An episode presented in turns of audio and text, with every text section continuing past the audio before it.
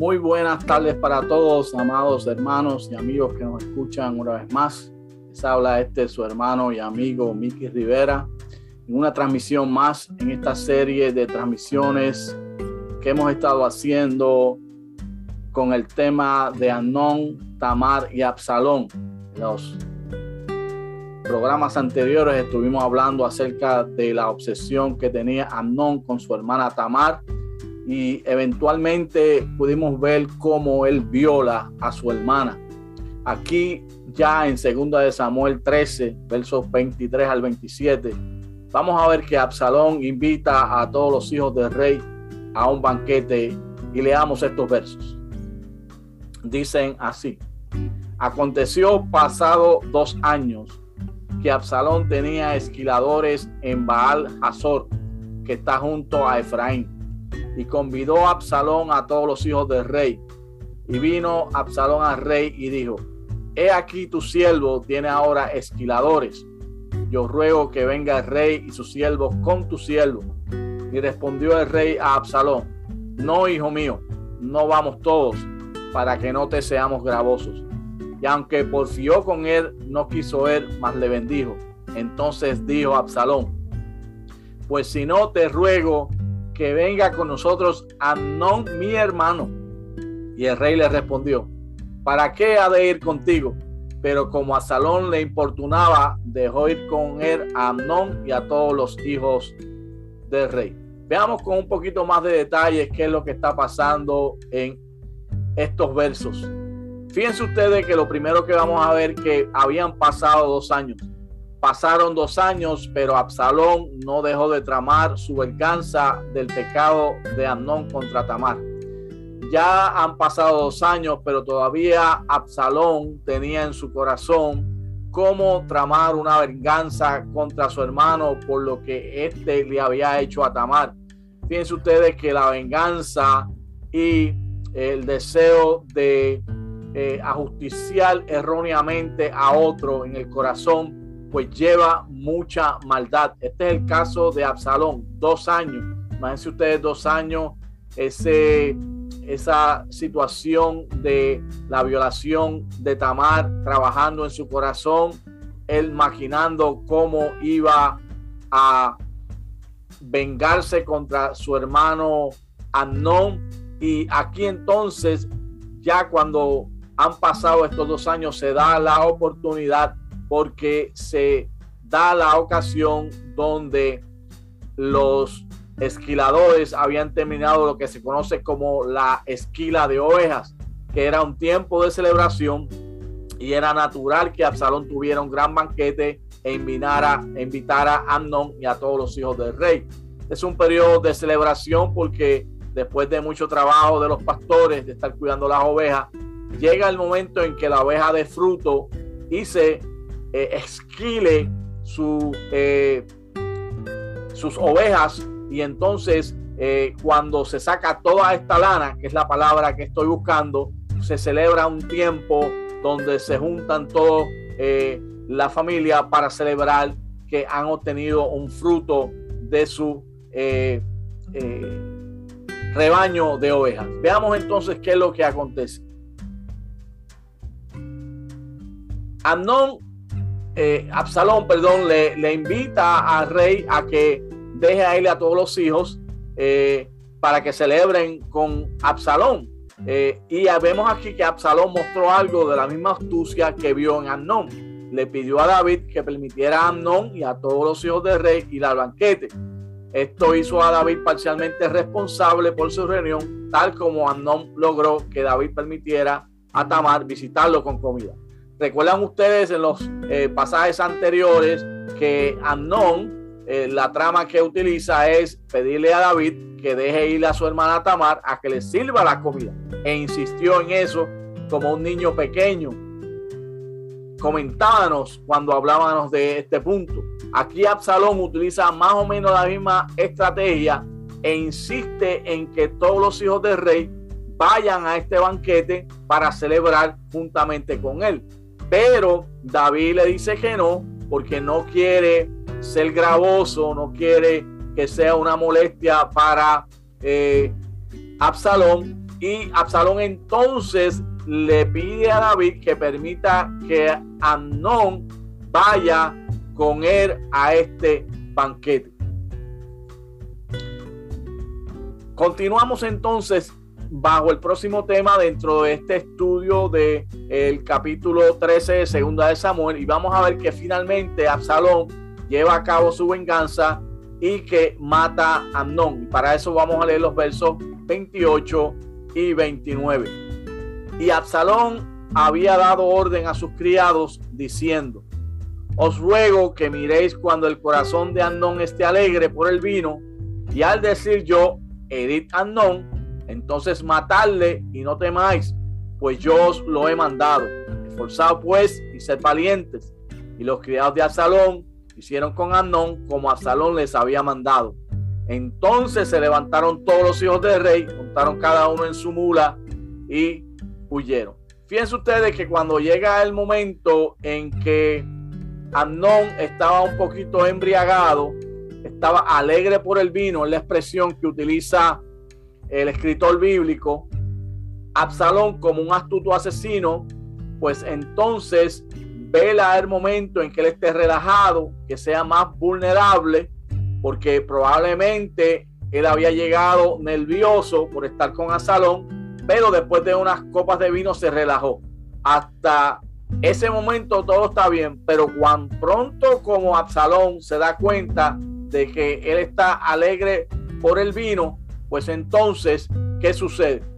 Que vino Absalón y da la orden de que hieran a Amnón y lo asesinaron, ocurriendo lo que podríamos decir como un asesinato premeditado, planificado y llevado a cabo en colaboración con sus siervos. Y en ese momento la tragedia una vez más azota a la casa de David, pero ya Dios le había advertido a David que la espada jamás se apartaría de su casa, de acuerdo a segunda de Samuel 12:10. Y entonces cuando los criados hicieron como Absalón le envió, se cumple esta palabra en juicio por el pecado de David. Pero vemos aquí que esta es una eh, es una, un cumplimiento parcial de esta promesa.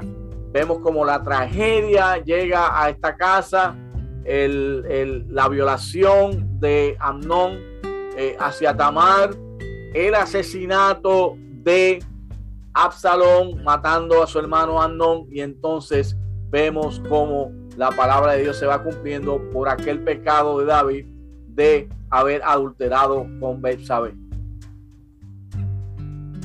David se entera del asesinato de Amnón, segundo de Samuel 13, versos 30 al 36.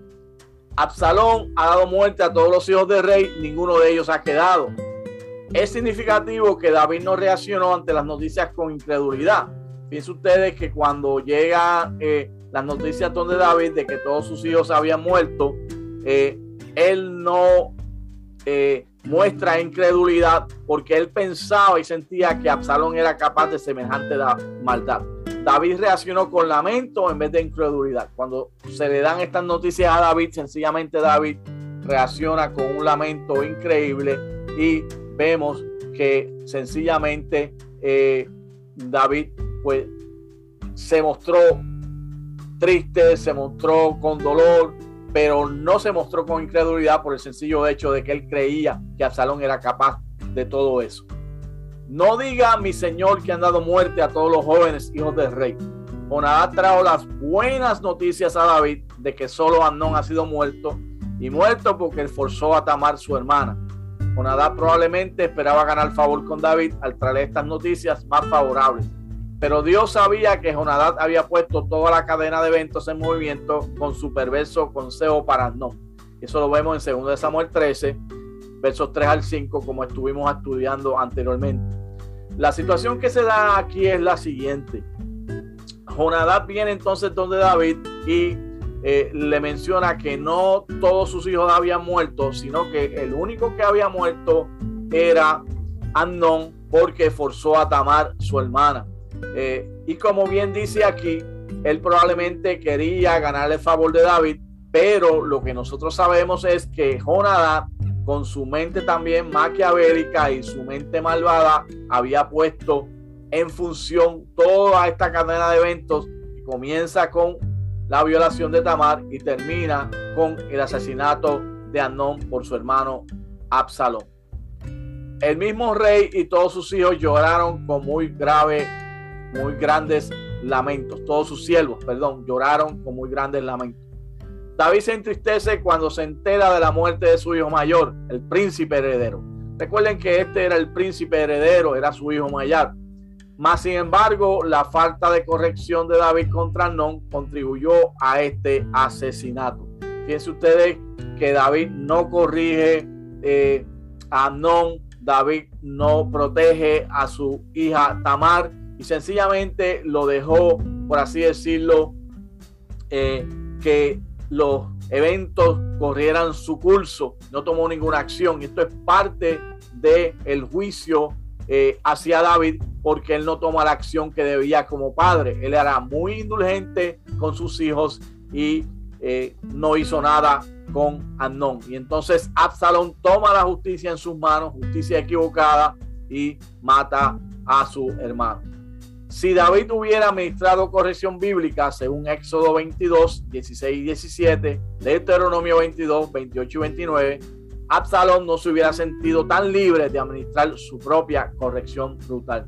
Fíjense ustedes que la ley daba cabida, espacio para que eh, se corrigiera y que hubiera un efecto donde se administrara cierta justicia eh, en estos dos pasajes, tanto de Éxodo como de Deuteronomio. Se supone que se pagaran unas piezas de plata al padre, se supone que la persona que cometió el, el, eh, la violación, pues sencillamente tomara cuidado de la persona que había sido violada durante el resto de su vida, pero nada de eso se dio en el caso de Anón. Sencillamente David lo dejó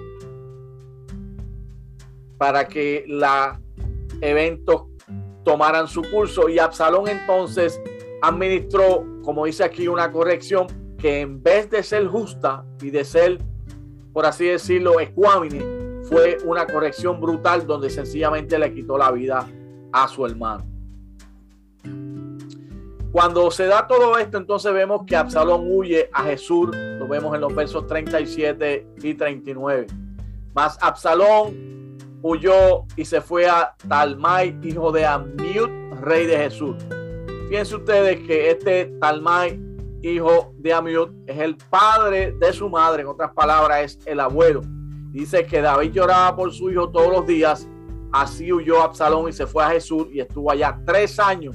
Estuvo escondido Absalón en el territorio de Jesús, huyendo de David su padre y huyendo de la justicia que él debía de, a la cual debía estar sujeto por lo que hizo contra su hermano Amnón. Y el rey David deseaba ver a Absalón, pues ya estaba consolado acerca de Amnón que había muerto. Y Absalón huyó y se fue a Talmai, hijo de Amiud, rey de Jesús.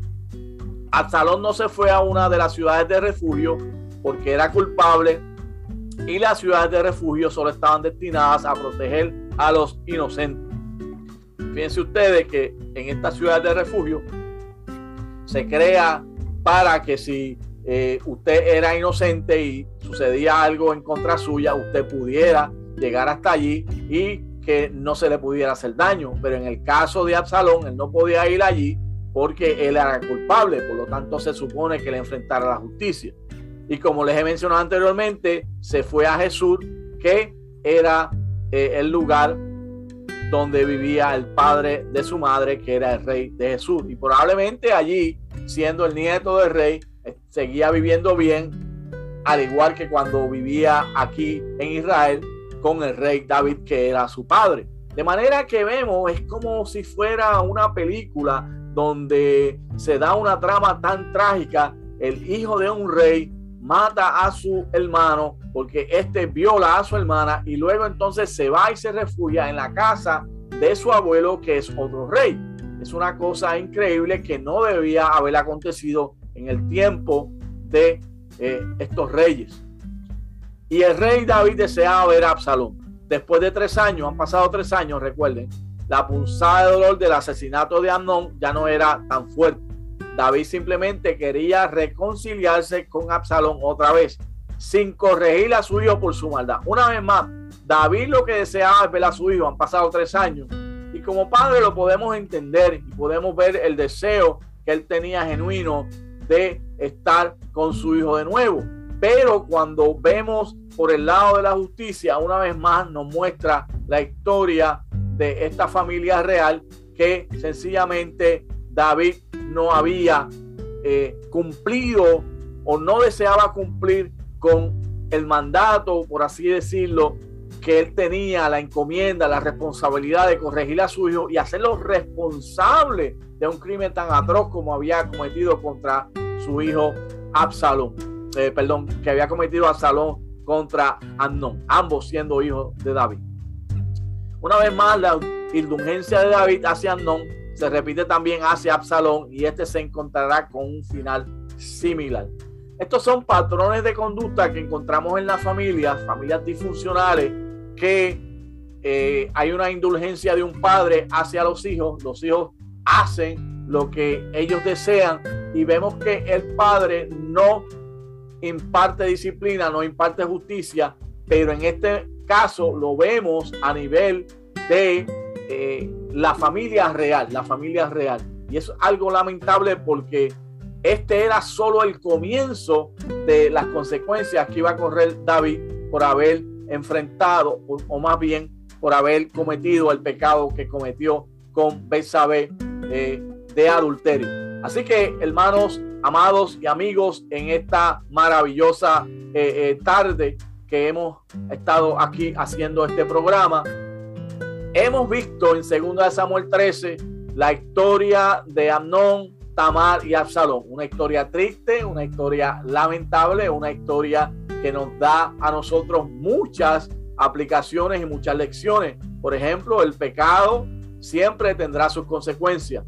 Por ejemplo, eh, la lujuria es un pecado grave que nos lleva a cometer unos errores muy, muy perjudiciales, como fue el caso de Amnón violando a su hermana Tamar. La venganza es algo que es muy, muy triste, como vemos el caso de Absalón que se venga contra su hermano Amón y lo mata. ¿Qué consecuencias lleva esto? Dolor a la familia, destierro para los hijos. Tamar, como mencionamos, no la escuchamos más en la historia bíblica. Así que podemos entender que todas estas circunstancias y todas estas situaciones conllevan unas desgracias terribles. Lecciones, honremos a Dios, honremos su palabra, honremos al Señor con nuestras vidas y Dios tendrá misericordia de nosotros. Vamos a tener una palabra de oración. Padre, te doy gracias por tu palabra. La he puesto de una manera sencilla, de una manera escueta, de una manera clara para que ella corra y haga lo que tú quieres que ella haga. Ten misericordia, Señor, de personas que están viviendo situaciones como esta. Alcánzale que tu perdón y tu amor, Señor, sean una algo real en su vida, Señor. Bendice a tu iglesia y bendice a tu pueblo en el nombre de Jesús. Amén y amén y amén. Bien, amados hermanos y amigos, que la paz del Señor sea con ustedes. Les habló una vez más este su hermano y amigo Miki Rivera en una transmisión más de este su programa Las Buenas Noticias de Jesús. La paz del Señor sea con ustedes y será hasta la próxima ocasión.